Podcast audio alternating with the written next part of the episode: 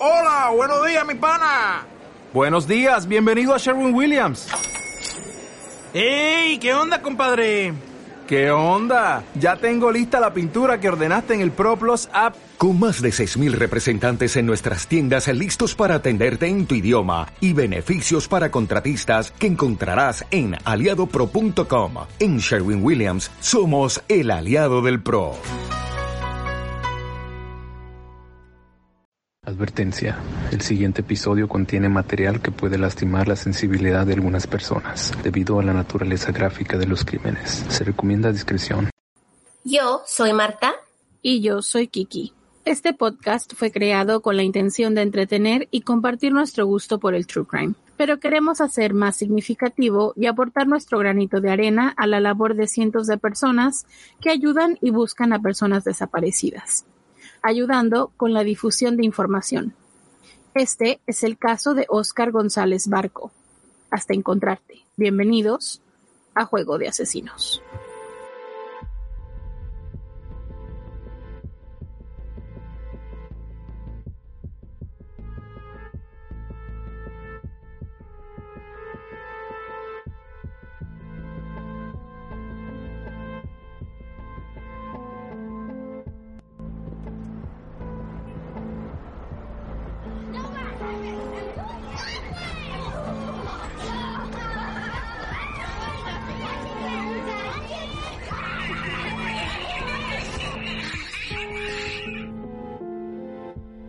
Oscar desapareció el 29 de julio del 2018 en Santa Coloma de Gramenet, Barcelona. Ese fue el último día que lo vieron sus compañeros de piso. Una familia con una hija no tenía ninguna queja.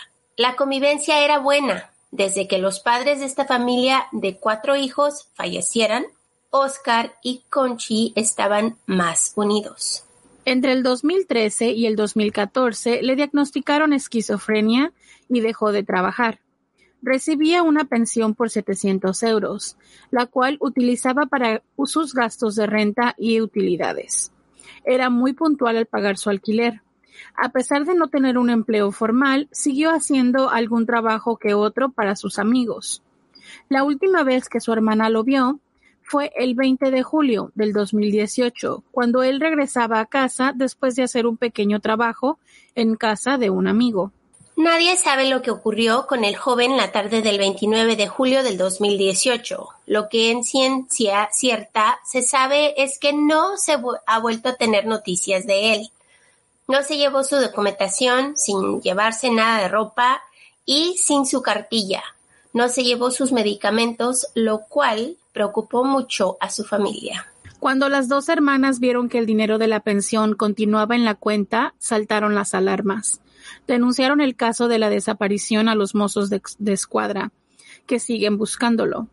Llaman semanalmente a un investigador.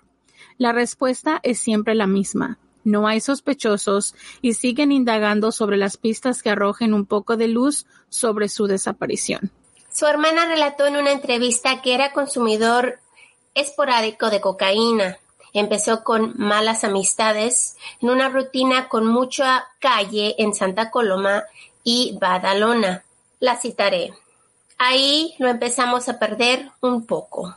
Sabiendo estos datos hace pensar que su estado emocional y cognitivo le está jugando una mala pasada y quizás requiera ayuda sanitaria, ya que no ha tomado su medicamento y su consumo de droga esporádico podrían agravar la situación mental.